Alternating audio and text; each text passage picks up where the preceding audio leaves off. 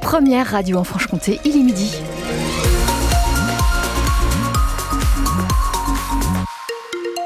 Et côté trafic, euh, du côté de Besançon, la rue de la préfecture est fermée sur sa partie euh, qui est proche de la rue Charles-Nodier, sur la partie qui donne sur la rue Charles-Nodier, plus exactement, en raison de la manifestation du rassemblement des agriculteurs. Donc des perturbations à retrouver, notamment au niveau des transports en commun, puisque la ligne 4, direction Château-Farine, il y a une circulation déviée entre l'arrêt Poste et Croix d'Arène. Sur la ligne 6, direction Paul Thémis, une circulation déviée entre l'arrêt Poste et Leclerc et sur la ligne 10 au CHU Mingeot, une circulation déviée entre l'arrêt Poste et Voirin.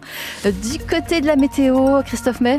La météo, eh ben, c'est plutôt gris aujourd'hui, hein, avec euh, un temps euh, couvert, euh, humide, des éclaircies possibles en fin de journée en Haute-Saône, et toujours une certaine douceur, 10 à 12 degrés au maximum cet après-midi. Voilà, et on fera le point tout à l'heure.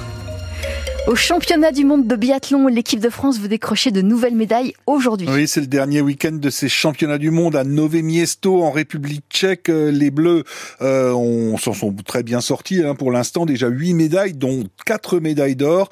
Et une cinquième semble promise tout à l'heure à partir de 13h45 euh, à la France avec le relais féminin.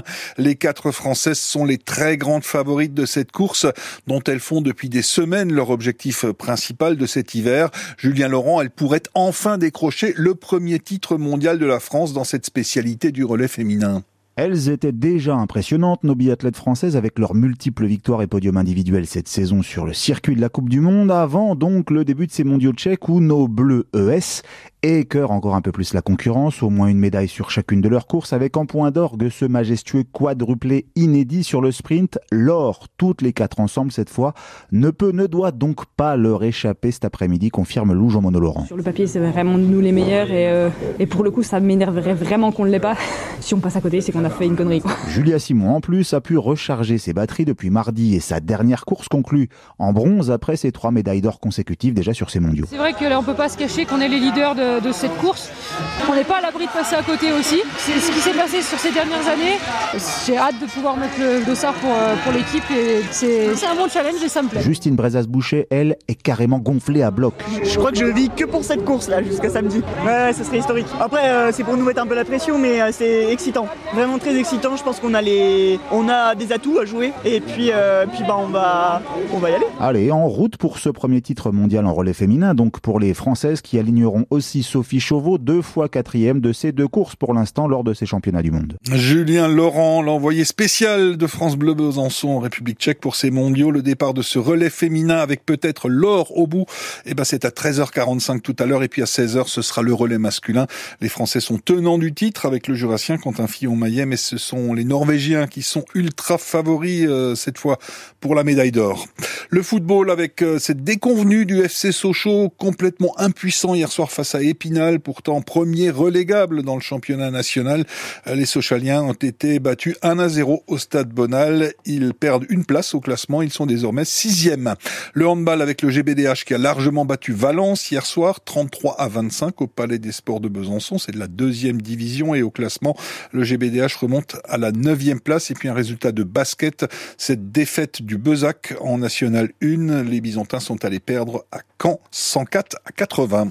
Des tracteurs en ville et des agriculteurs devant la préfecture. Oui, vous le disiez euh, tout à l'heure, hein, circulation perturbée dans le secteur avec la rue Charles Naudier qui est euh, partiellement fermée. Euh, ça se passe donc en ce moment à Besançon, une manifestation à l'appel de la coordination rurale, opération escargot et barbecue au programme. certaines lignes de bus Ginko sont impactées également, vous, l'avez, vous les avez citées. À une semaine du salon de l'agriculture, la coordination rurale demande au gouvernement de traduire dans les faits les promesses faites lors de la mobilisation des agriculteurs au début du mois.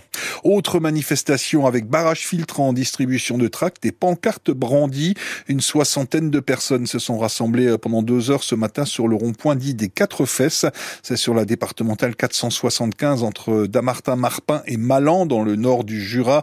Elle s'oppose à l'installation d'une zone commerciale sur euh, ce secteur agricole. Un désastre selon eux pour l'activité économique du bourg de Pem, tout proche. Désastre également selon les manifestants pour l'environnement. home. Une cérémonie en souvenir d'une terrible catastrophe ferroviaire, c'est demain à Port d'Atelier en Haute-Saône. Oui, c'était le 18 février 1949, une collision entre deux trains qui a fait plus de 40 morts, une vingtaine de blessés, des familles entières ont trouvé la mort. 75 ans plus tard, une cérémonie est organisée demain à 10h30 à l'église de Port d'Atelier en hommage à ces victimes. C'est l'association Animation et Loisirs de la commune qui organise cette cérémonie et surtout deux bénévoles, Noël et Claudine. Leur famille n'a pas été victimes de l'accident, mais euh, ces bénévoles tiennent à ce que n'oublie pas ce drame dont on a très peu parlé selon eux. Noël et Claudine qui gardent d'ailleurs un lien fort avec les familles de victimes et avec les rescapés. Alors lui, Monsieur Martin, il a perdu cinq membres de sa famille, donc c'est lui qui est le plus touché. Il sera là dimanche? Il sera là. Donc il est, on l'a connu, ça fait deux ans mmh. on l'a connu, donc il est déjà venu sur le terrain. Et donc c'est quand même assez émouvant. C'est vraiment poignant. Quand on trouve des, rencontres comme ça, comme Madame euh, Boissonnade, bah oui. hein, à Laurel, euh, qu'on a, ben, il y a dix ans, qu'on l'a connue. Elle, donc, elle avait été blessée, elle avait cinq ans. Sa maman, elle a perdu sa maman dans l'accident. Depuis le jour-là, depuis 2014, pour elle, sa vie a changé parce que son papa jamais lui avait parlé de l'accident. Elle ne savait pas si elle pouvait venir, donc elle m'a appelé la semaine dernière en me disant qu'elle sera là. Euh, elle y hmm. tient énormément. Vous savez combien ils seront dimanche? Je pense qu'on a. Il y a, sept, il y a sept familles. 25, 27, 30 Sept familles euh, qui seront là. Je ne m'attendais pas à ça. C'est vrai? Pas du tout. Ah non. Ben, on pensait faire un petit truc. Euh, tout, simple. On n'en a que des bonnes retombées. Voilà le souvenir de cette catastrophe ferroviaire qui a fait plus de 40 morts euh, il y a 75 ans en Haute-Saône. C'est à retrouver sur francebleu.fr Besançon. Euh, l'association a installé une stèle il y a 10 ans à l'endroit euh, de cet accident. Elle a maintenant un nouveau projet, c'est de créer une voie verte à la place des rails qui sont toujours là au milieu de cette friche donc à l'endroit où a eu lieu cette catastrophe.